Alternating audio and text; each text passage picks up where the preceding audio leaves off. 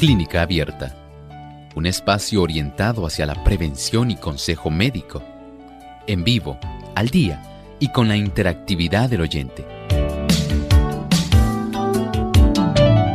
Clínica Abierta, poniendo al doctor a su alcance para un diálogo claro y honesto, porque nos importa su bienestar y salud.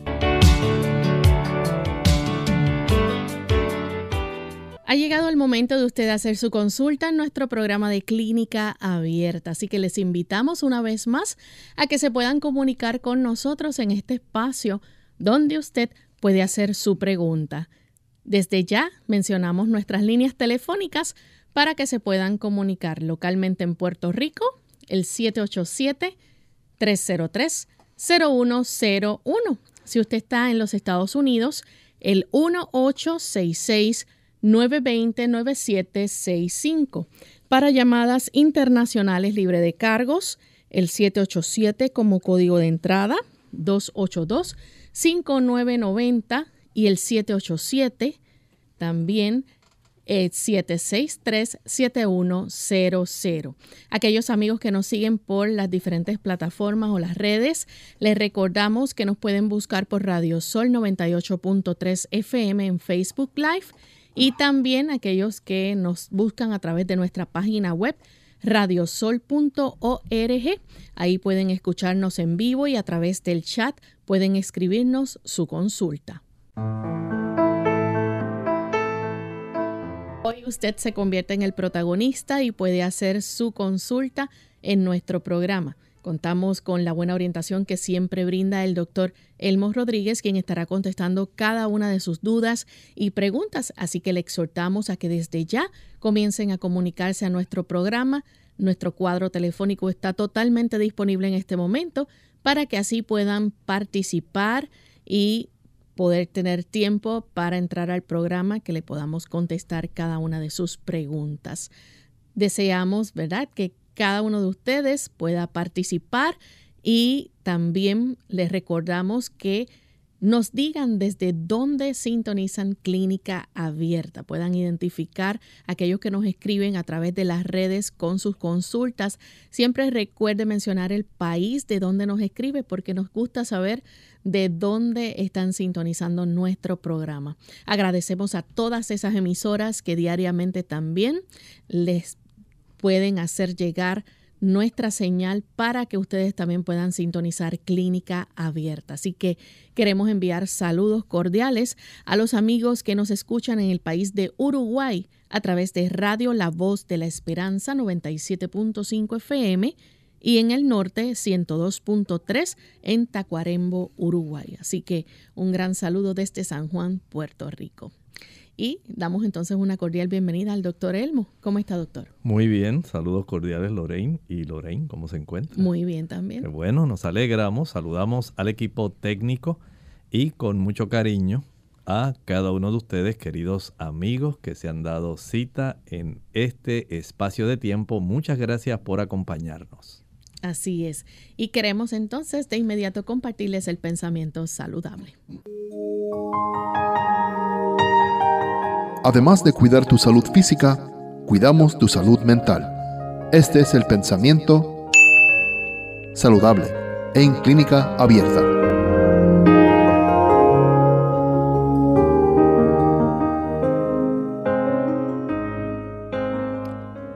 Algunas personas piensan de que por el hecho de que la reforma pro salud exige una alimentación sencilla, no es necesario preocuparse por la elección o preparación de los alimentos. Algunos se sujetan a un régimen alimenticio escaso, que no ofrece una variedad suficiente para suplir las necesidades del organismo y sufren las consecuencias.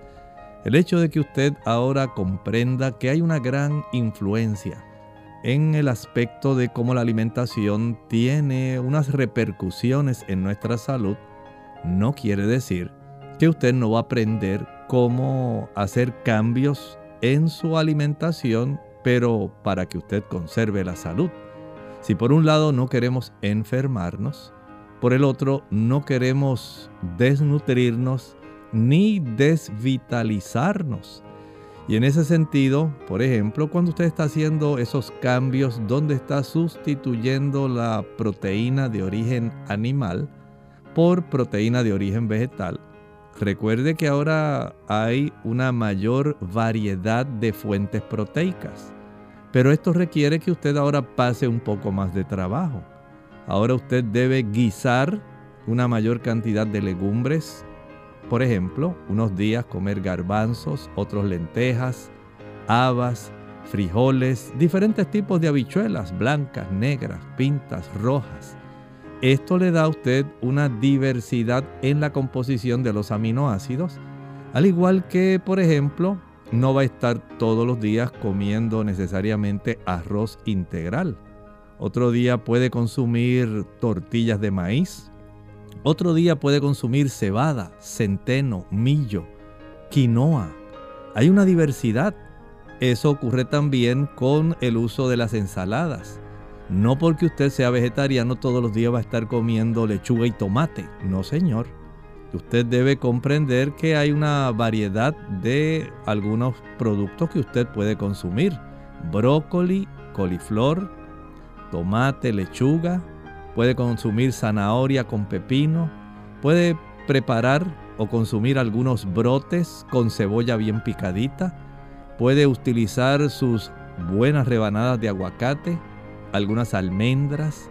O sea, hay que percatarse de que el espectro de la nutrición no está limitado a arroz con habichuelas, ensalada, sino que usted tiene a la disposición los tubérculos, el día que usted quiera preparar una yuca o mandioca hervida, bien sabrosa o al vapor también, puede usted preparar tal vez un guisado de tofu y esto lo puede acompañar de una buena ensalada y alguna rebanada de aguacate. Y así usted puede ir adaptando a las necesidades. Por ejemplo, una cosa son los estudiantes, otra cosa es el ama de casa que está en su hogar casi todo el día otra cosa es un enfermo que está confinado a una silla de ruedas. Otra cosa es un niño que está en un proceso de crecimiento. Entonces las necesidades pueden variar y no empecé a esto, hay que tener en mente que hay oportunidad para brindar en cada segmento de esas condiciones que presenté variedad, calidad y por supuesto que haya una satisfacción respecto al suplido no solamente del sabor, sino de las necesidades. Y esto debe ser presentado de una manera apetitosa. Por eso es importante que comprendamos la importancia de nosotros tener un poco más de conocimiento respecto a la alimentación. Bien, agradecemos al doctor por este pensamiento saludable que debemos tomar en cuenta cada uno de nosotros para gozar de buena salud. Así que vamos entonces con la primera llamada, la hace hoy la señora Carmen. Ella se comunica desde Carolina, Puerto Rico. Adelante, Carmen. Se nos cayó la llamadita de Carmen, así que si nos está escuchando y quiere intentar nuevamente comunicarse con nosotros, con mucho gusto vamos a estar recibiendo sus llamadas. Así que eh, esperamos, ¿verdad?, que se puedan comunicar. Tenemos a Jimena Cortés. Ella nos escribe a través de el Facebook y pregunta qué es bueno para la hinchazón del estómago. Muchas gracias. Bueno, si esto se debe a que la persona ha ingerido alguna combinación de alimentos que ha facilitado el que la persona sienta distendido el área de la cámara gástrica, entonces ya hay que considerar, por ejemplo, algunas personas les gusta comer, digamos, un churrasco, un biftec, y lo acompañan de papas, lo acompaña de una ensalada, y después se toma, digamos, un refresco y eventualmente un trozo de pastel. Bueno, esta gran cantidad de diferentes tipos de productos va a facilitar que entonces el cuerpo no pueda procesar adecuadamente la recarga general tan abundante que usted ha sometido su estómago. Y desde ese ángulo, entonces, sí hacemos un énfasis en que usted no tiene que consumir tantas cosas. Usted no es necesario en alguna de las comidas tener que ingerir alguna soda, refresco o agua. Recuerde que esto va a ocupar un volumen que lo necesita su organismo para poder procesar el alimento sólido, porque el agua no tiene calorías. El refresco sí tiene calorías, pero no tiene esencialmente nutrientes. Son calorías vacías por las 10 a 12 cucharaditas que tiene cada 12 onzas. Estamos hablando de un vaso y medio que generalmente es el contenido, el volumen de una lata de refresco. Aproximadamente estamos hablando de unos 360 y tantos mililitros. Y eso es volumen que desplaza respecto a la cantidad de volumen sólido en, digamos, en el churrasco, en la cantidad de ensalada, en las papas que usted consumió. Y ahora hay una competencia porque hay demasiada cantidad de productos tratando de que el cuerpo, en primer lugar, trate de secar un poco más ese bolo alimenticio, que quede más compacto, que quede más como tipo papilla. Y al usted utilizar ese líquido que ahora tiene un mayor volumen en su estómago, va a impedir que haya una buena cantidad de ácido clorhídrico trabajando con las grasas y las proteínas de ese alimento que usted acaba de consumir. Esto retarda la digestión, fermenta más en el estómago y usted lo que va a tener es esa distensión, esa incomodidad que no resulta adecuada para usted. Por lo tanto, el hecho de que usted tenga ese conocimiento de cómo usted puede consumir en forma sencilla, evitando, por ejemplo, el uso de líquidos y evitando, si es posible, si va a comer algún trocito de pastel, pues que sea pequeño, pero no repita tanto porque la cantidad de azúcar contenida en el pastel va a hacer que la proteína le produzca una gran fermentación y usted quiere poder digerir adecuadamente. Es un ejemplo tan solo y así podemos dar otros ejemplos, pero esa distensión depende de cuánto volumen usted use de líquidos al comer y las combinaciones que usted haga. Si usted quiere ayudarse, evite tanto el volumen de algún líquido con las comidas, no lo utilice, mastique bien, ensalive bien y si va a usar algún postre que sea una mínima cantidad, una ración pequeña y entonces utilice dos onzas de agua con algunas gotas de limón esto ayudará para que usted pueda mejorar la digestión estomacal y no sentirse tan llena de alimento.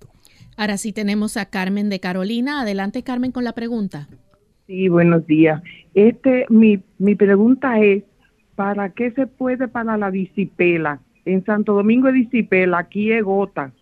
¿Qué, ¿Qué se puede hacer? Porque está completamente hinchada, hinchada y supurando como de, de una, de una ampollita. Muchas gracias. Mire, no, no podemos confundir. La erisipela es una infección de la piel, mientras que la gota es una enfermedad metabólica donde se acumula el ácido úrico. Son dos condiciones totalmente diferentes. Si es erisipela, tiene que utilizar antibiótico si tiene esa pierna bien hinchada, es probable que haya que revisarla para ver si no ha desarrollado una celulitis. Y eso requiere antibióticos. Ya el ácido úrico que puede hinchar, especialmente eh, si es en la zona del pie, generalmente la articulación metatarsofalángica del dedo gordo, generalmente eso requiere ya otro tratamiento utilizando otros productos. O sea, usted tiene que definir bien si es la infección de la piel que se llama erisipela o si en realidad es la enfermedad metabólica que se llama ácido úrico. Son dos condiciones diferentes, dos tratamientos diferentes. Bien, vamos en este momento entonces a nuestra primera pausa y al regreso continuaremos con más preguntas. Blueberries. Hola, les habla Gaby Zabalúa Godard con la edición de hoy de Segunda Juventud en la Radio, auspiciada por AARP. En español se llaman arándanos, una palabra que no conocía hasta hace unos pocos días. En inglés se llaman blueberries y en spanglish blueberries. En cualquier idioma son una delicia en este verano. ¡Qué dulzura! pero el sabor y la textura no son sus únicas cualidades. Algunos de nosotros tememos perder nuestra memoria al envejecer y los científicos sostienen que los arándanos son la mejor comida para disminuir la demencia. Investigadores que estudian las propiedades de los arándanos han descubierto que pueden contrarrestarse en alguna medida la pérdida de memoria y de movimiento que sobrevienen con el envejecimiento. Pero antes de correr a llenar tu boca, recuerda que todos los estudios hasta la fecha se han efectuado exclusivamente con ratas. Las ratas que comen blueberries han desarrollado más inteligencia y tienen más coordinación que las ratas que comen otros alimentos. Los científicos piensan que los pigmentos que le dan color a la fruta aumentan la fusión de las células del cerebro un científico del Instituto Nacional sobre el Envejecimiento manifiesta que comer muchos arándanos tiene sus beneficios, pero aclara que, por el momento, solo es una conjetura. ¿Y tú? ¿Planeas agregar arándanos a tu cereal, mantecado y hasta tu arroz con habichuelas? El patrocinio de AARP hace posible nuestro programa. Para más información visite aarpsegundajuventud.org.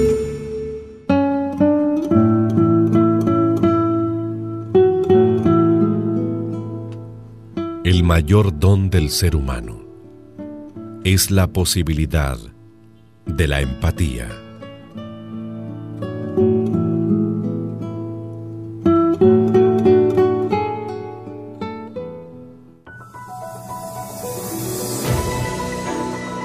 Las fresas son bajas en calorías y contienen fibra, que ayuda a regular los procesos digestivos y a reducir la sensación de hambre ayudan a disminuir el nivel de colesterol malo en la sangre. Son una fuente de vitaminas del grupo B, como la vitamina B6, la niacina, la riboflavina, el ácido pantoténico o el ácido fólico. Las fresas actúan como un potente antioxidante y antiinflamatorio natural. Contribuyen a la salud ósea, potencian la salud ocular y ayudan a perder peso. Unidos con un propósito, tu bienestar y salud. Es el momento de hacer tu pregunta llamando al 787-303-0101 para Puerto Rico, Estados Unidos 1866-920-9765 y llamadas internacionales al 787-763-7100 o al 787 282 5990. Clínica Abierta, trabajando para ti.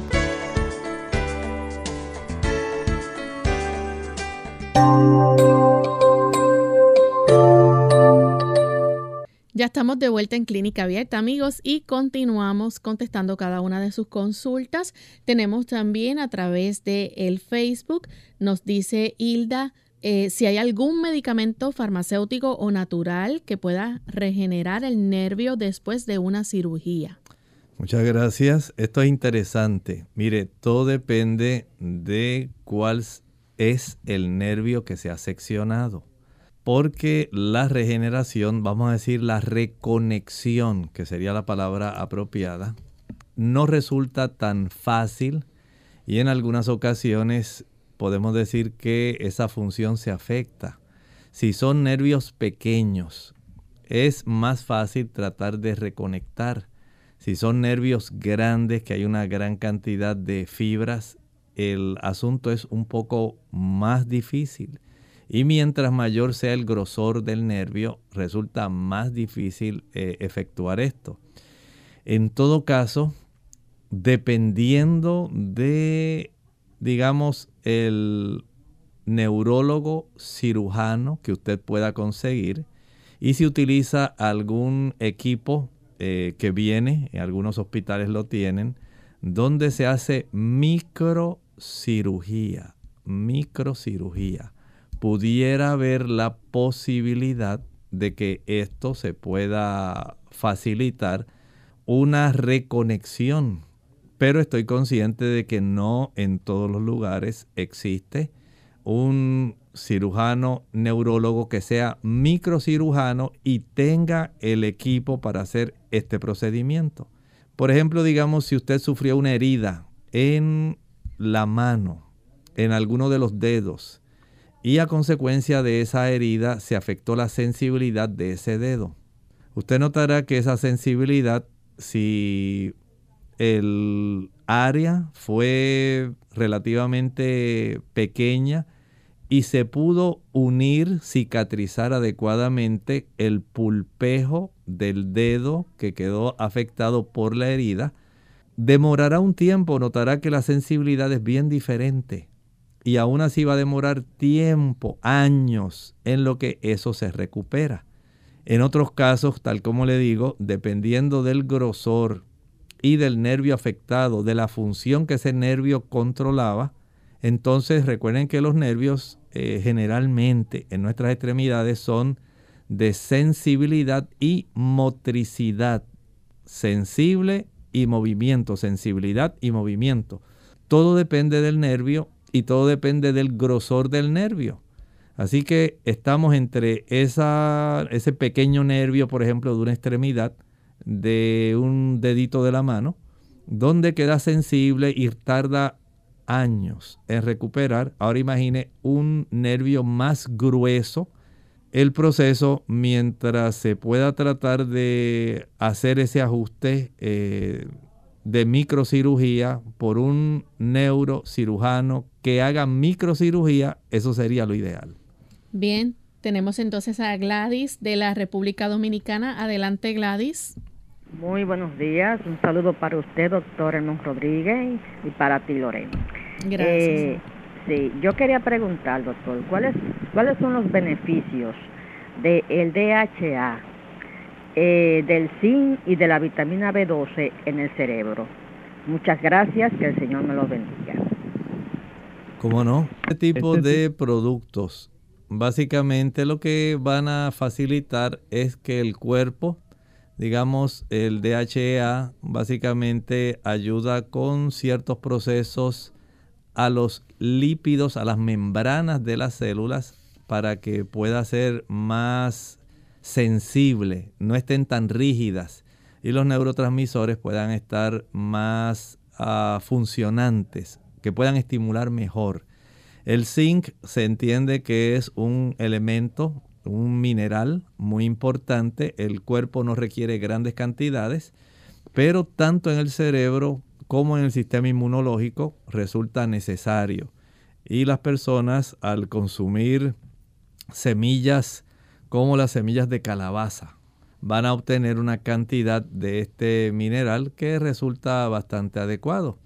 Igualmente, los diferentes elementos en términos generales, no solamente lo que usted menciona, sino que es importante recordar que si usted quiere tener una buena calidad de células cerebrales, mientras más variada sea la nutrición, pero hay que señalar algo, mientras más vegetariana, mientras menos ácidos grasos saturados usted consuma, menos procesos inflamatorios se desarrollan en las células que están en las cercanías de las neuronas, que son muchas más que las mismas neuronas. La glía. Si hay procesos inflamatorios en esa zona, afectan las neuronas. Si los productos que usted está consumiendo animales también son ricos en colesterol, el suplido de sangre, no importa cuánto DHA, zinc y otros productos usted use, si las arterias están obstruidas, porque hay una gran cantidad de depósito de colesterol en esas arterias como las carótidas, la temporal y las otras arterias que componen la irrigación del cerebro.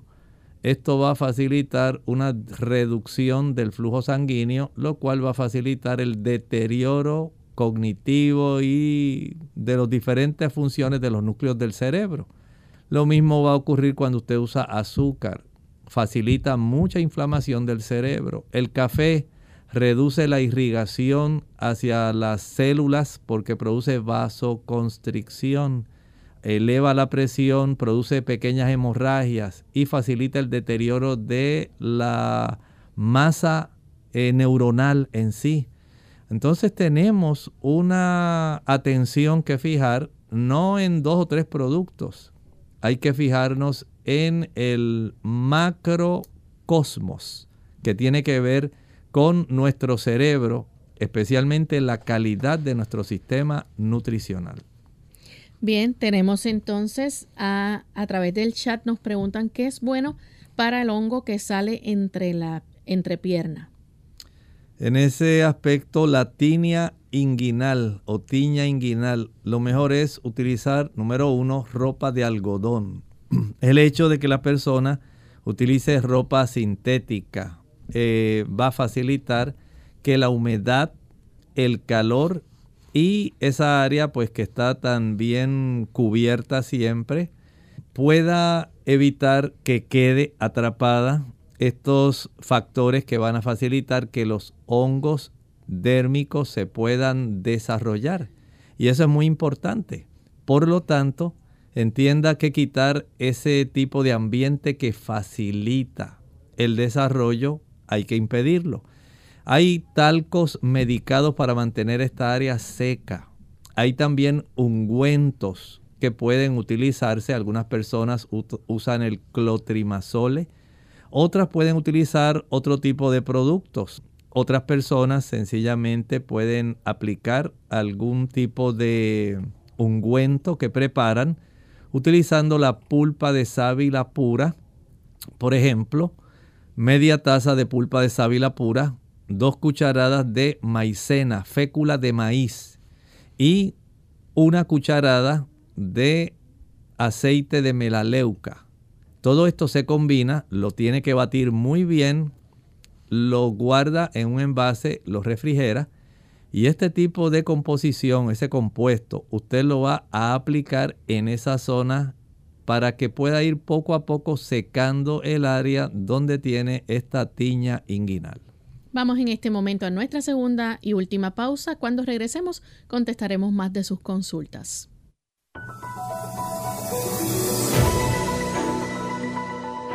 El ser humano puede vivir cinco o seis semanas sin alimentos, unos pocos días sin tomar agua, pero solo unos pocos minutos sin aire. El aire fresco tiene una influencia vigorizante, tanto en el cuerpo como en la mente. El cuerpo obtiene mayor beneficio del ejercicio al aire libre que del ejercicio dentro de la casa. El aire puro y fresco beneficia al cuerpo y a la mente de las siguientes maneras.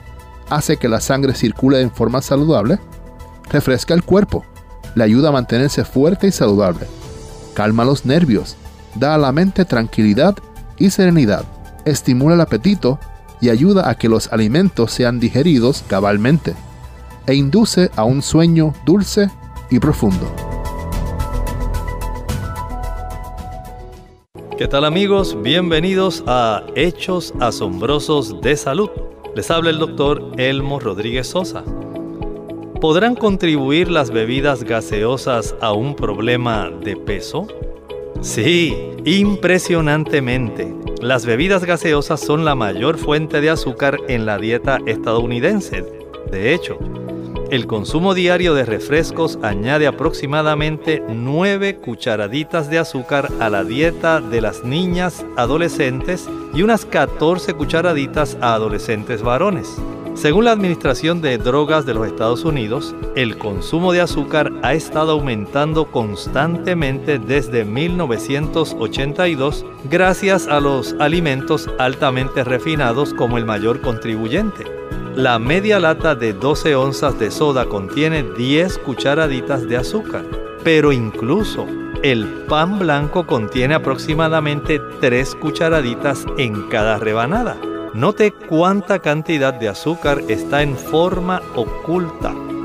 Esto sin mencionar la que se encuentra en otros tipos de productos como jugos, maltas, diferentes tipos de refrescos, el que usted encuentra en los flanes, en los bizcochos, los helados, las galletas. Note que hay una gran cantidad de azúcar que usted debe vigilar porque toda ella incide de una u otra forma a añadir calorías vacías que se reflejarán en su peso. Este segmento de salud llegó a ustedes como una cortesía del Ministerio de Salud de la Iglesia Adventista del Séptimo Día.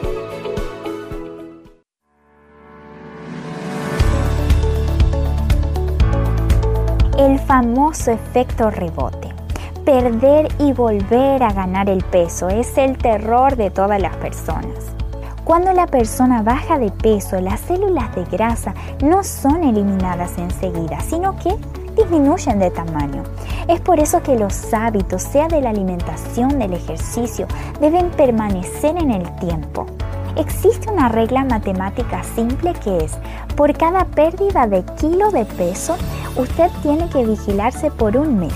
De manera que si usted perdió 20 kilos, debe vigilarse por 20 meses para que el cuerpo entienda que ese es un nuevo peso corporal y si evite entonces el efecto rebote. En Clínica Abierta te queremos saludable.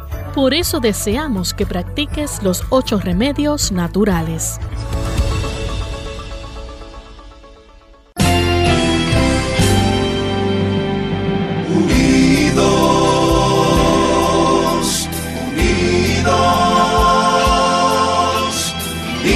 Hacia el cielo siempre unidos, unidos, unidos en la testificación de la verdad, en la testificación de la verdad.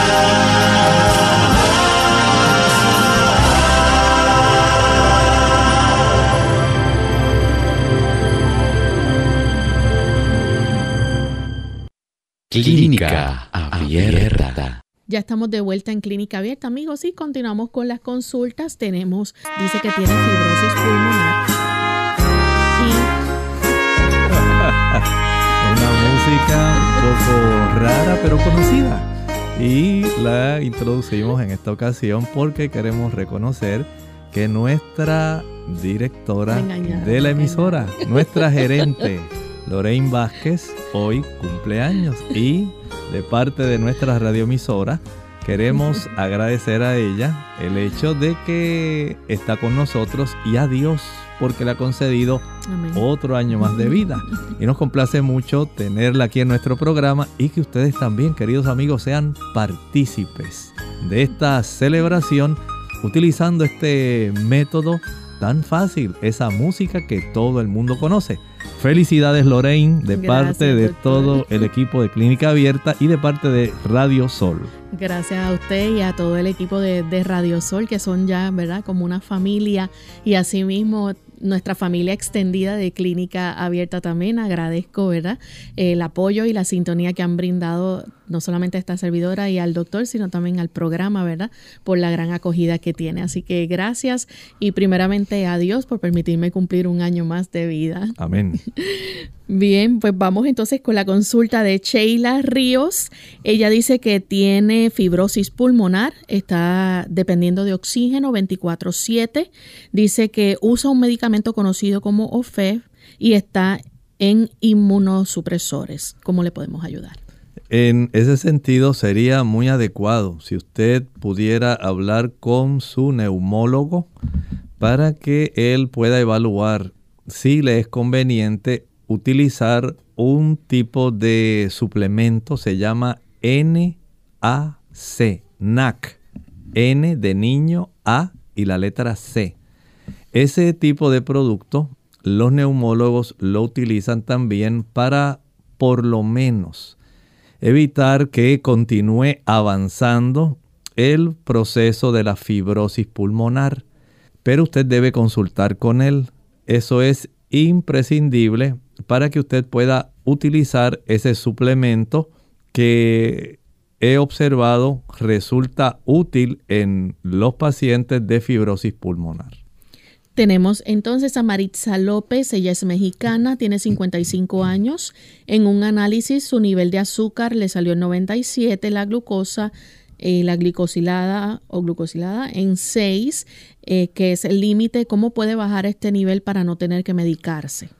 En primer lugar, si usted está sobrepeso, el bajar peso va a ayudar para que pueda mejorar la reducción de esa cifra, tanto de la glucosa, la que se hace en ayuno, usted la tiene bien.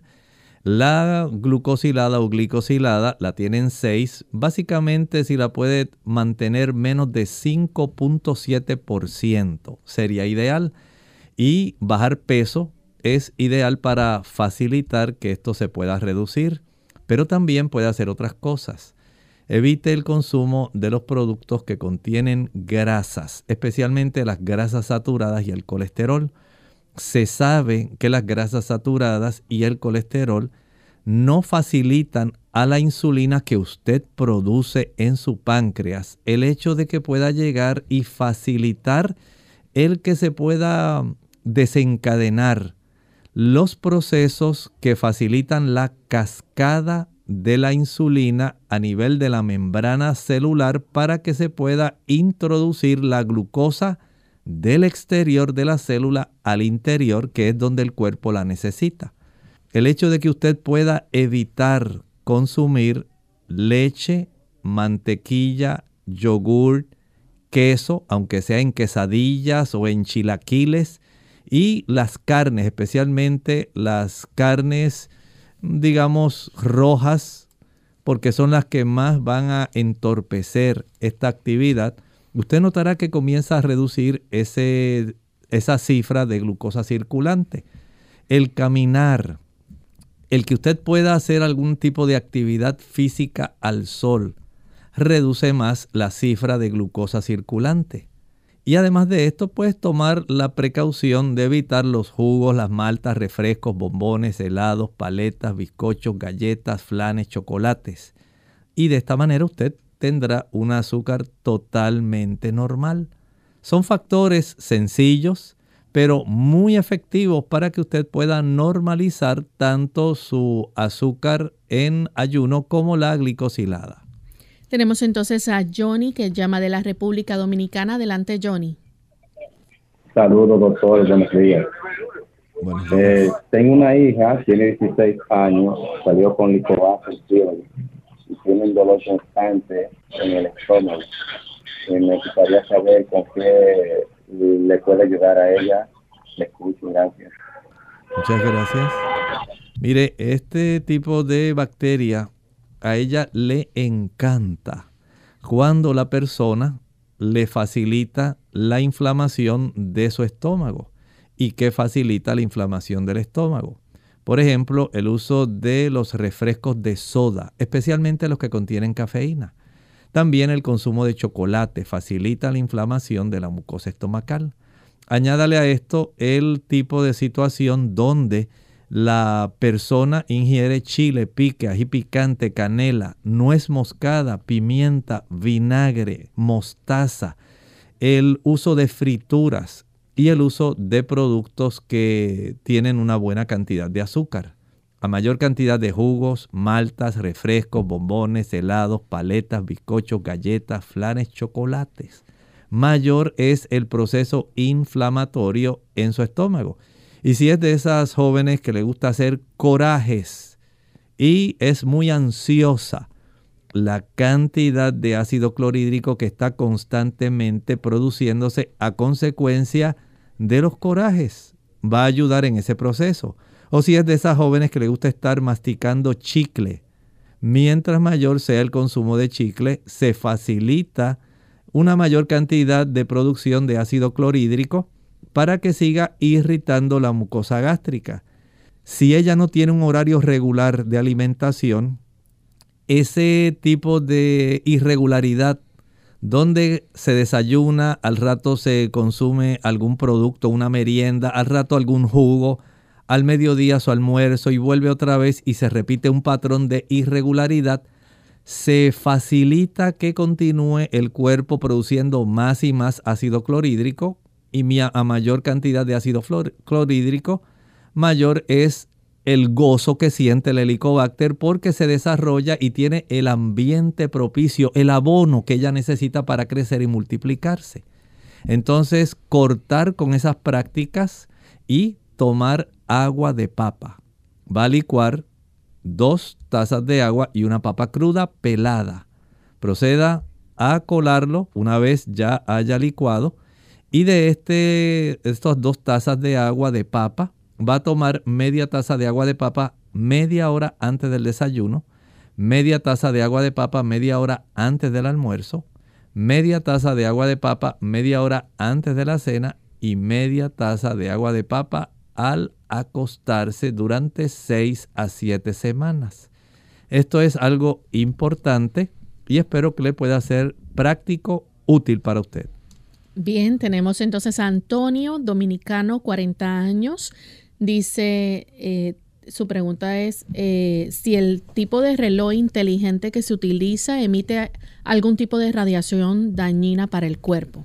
No he considerado en realidad eh, buscar información sobre esto, pero pienso que este tipo de reloj debe tener alguna mínima radiación. Entiendo que más radiación tiene el tipo de teléfono móvil o teléfono celular ese sí yo entiendo debe tener un mayor radio de influencia respecto al voltaje que se emite en el campo magnético que crea, especialmente cuando usted se lo acerca al oído. Así que desde ese ángulo, pues tendría que indagar a ver cuán dañino, si lo podemos poner así, pudiera resultar tener ese tipo de reloj en la muñeca eh, pero entiendo que la mayor parte de la investigación se ha hecho más en el aspecto del uso del teléfono celular o teléfono móvil, los teléfonos inteligentes, por el campo magnético que genera a consecuencia de la misma tipo de batería y el tipo de circuitos que se genera mientras se está desarrollando una llamada.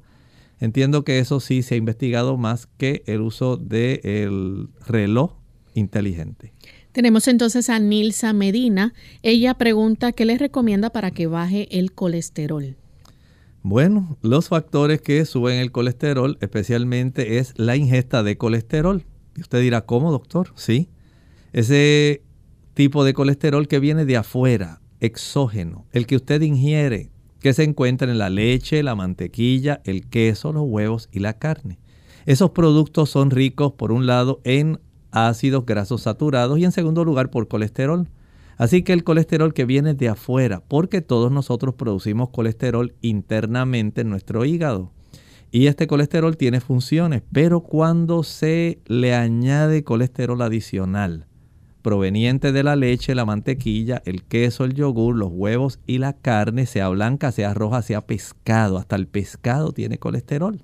Tiene los omega 3, pero también tiene colesterol. Y desde ese ángulo entonces podemos ver que al cortar el consumo de este tipo de productos, automáticamente se va a reducir el colesterol. Claro, hay que tomar en cuenta que el ambiente o el aspecto emocional, mental de una persona influye también.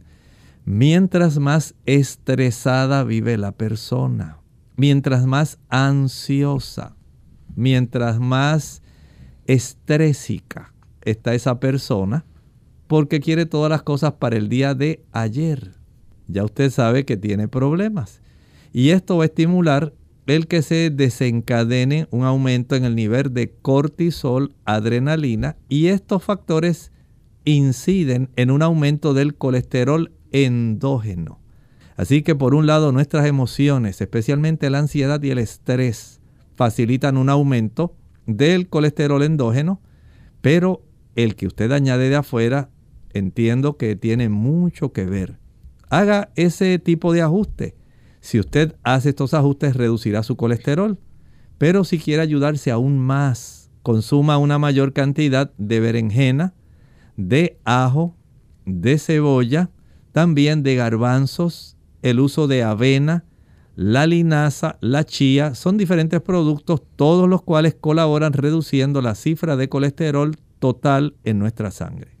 Tenemos a Isaac Jiménez, dice que una amiga está embarazada, a partir de los cinco meses eh, le comenzó o le resultó un dolor intenso en una pierna, ahora se le pasó a la otra, le dijeron que es el nervio asiático y que puede ayudarle, entonces dice que cada vez es más extenso el dolor.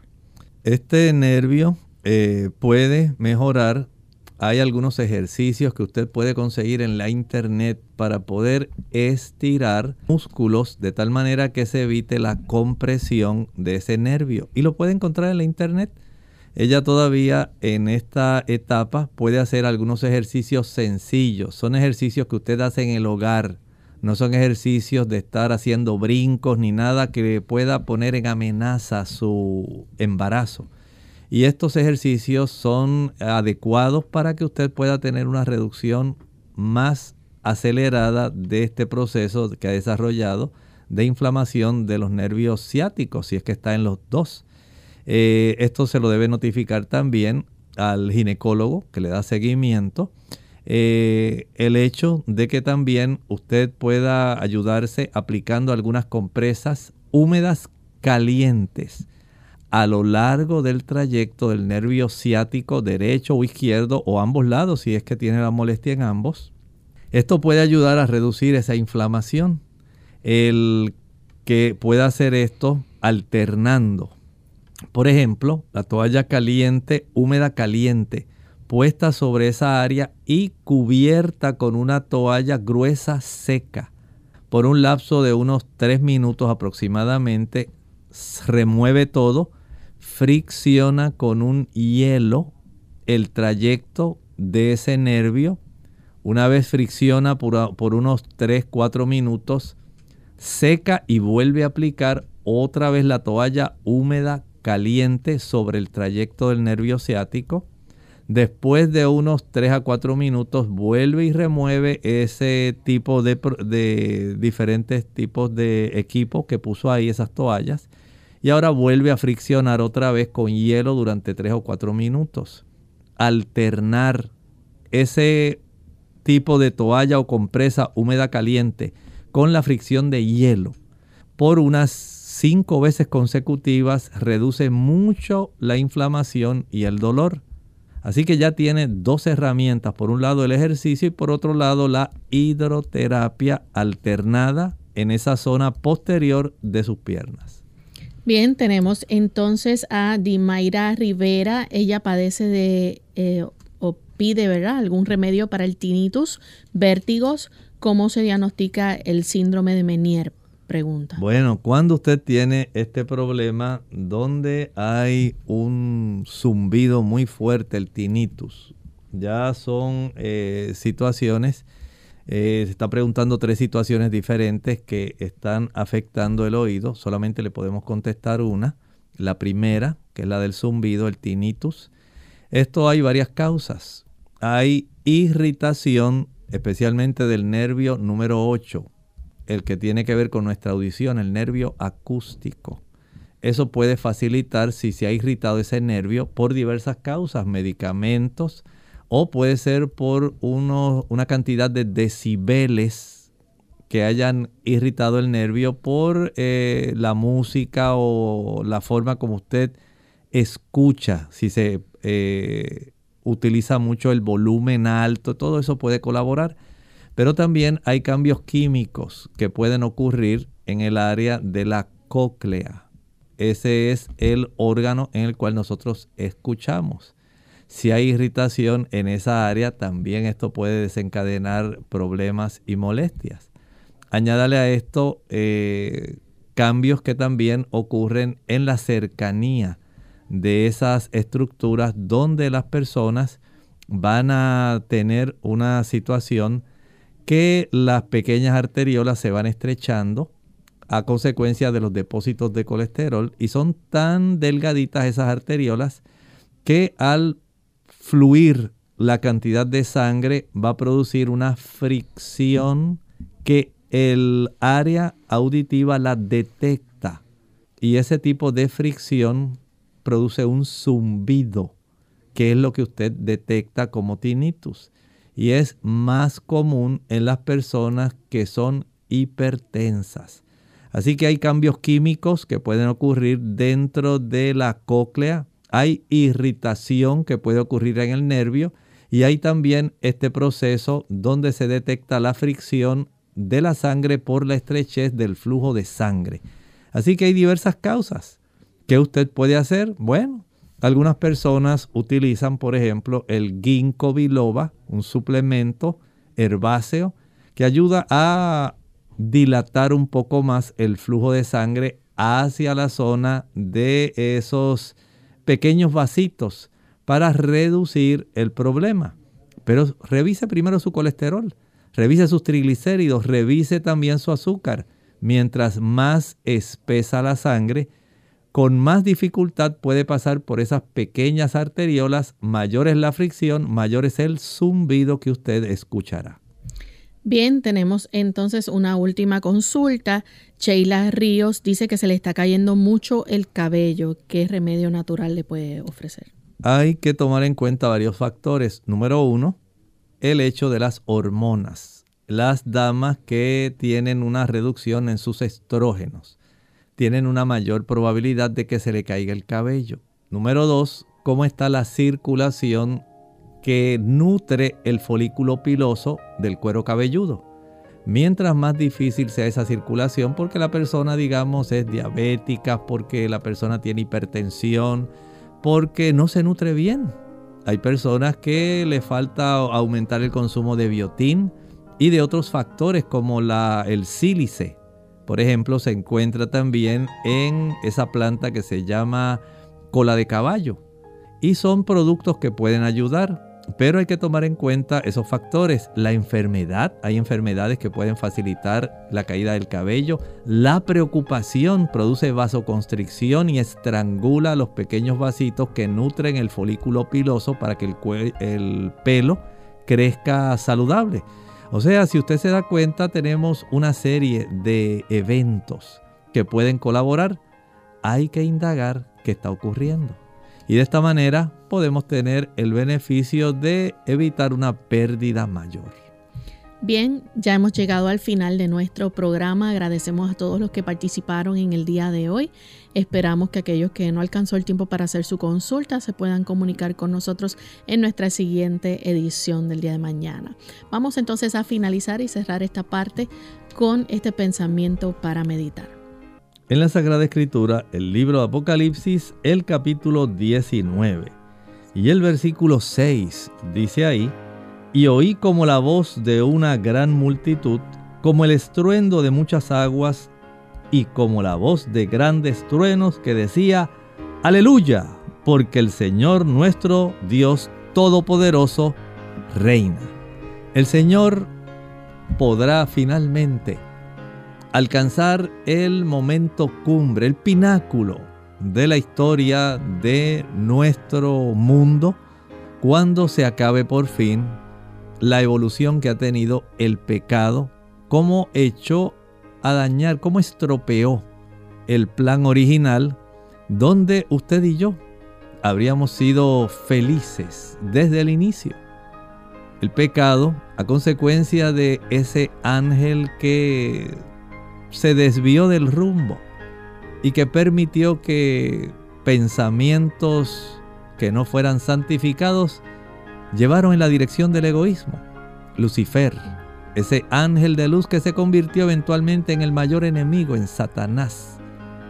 Ahora tenemos que se desarrolló y todavía estamos en medio de esa situación donde el pecado ha causado tanto daño, sufrimiento, dolor, enfermedad, muerte. Pero esto finalizará y ese momento cumbre hace que los habitantes del cielo prorrumpan en gozo y en armonía, porque ha llegado el momento más glorioso de la historia. Se restablecerá nuevamente toda la armonía celestial y usted y yo podemos estar ahí. Dios desea que estemos. No hay nada que impida que usted y yo podamos estar si le entregamos al Señor nuestra vida y le permitimos a Él que la transforme.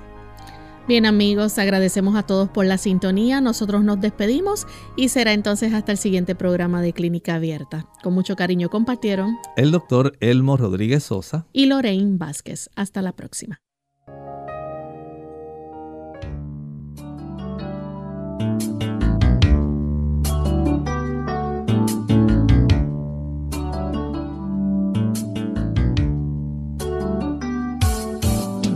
Clínica Abierta. No es nuestra intención sustituir el diagnóstico médico. Antes de poner en práctica cualquier consejo brindado en este programa, usted debe consultar con su médico. Hasta la próxima.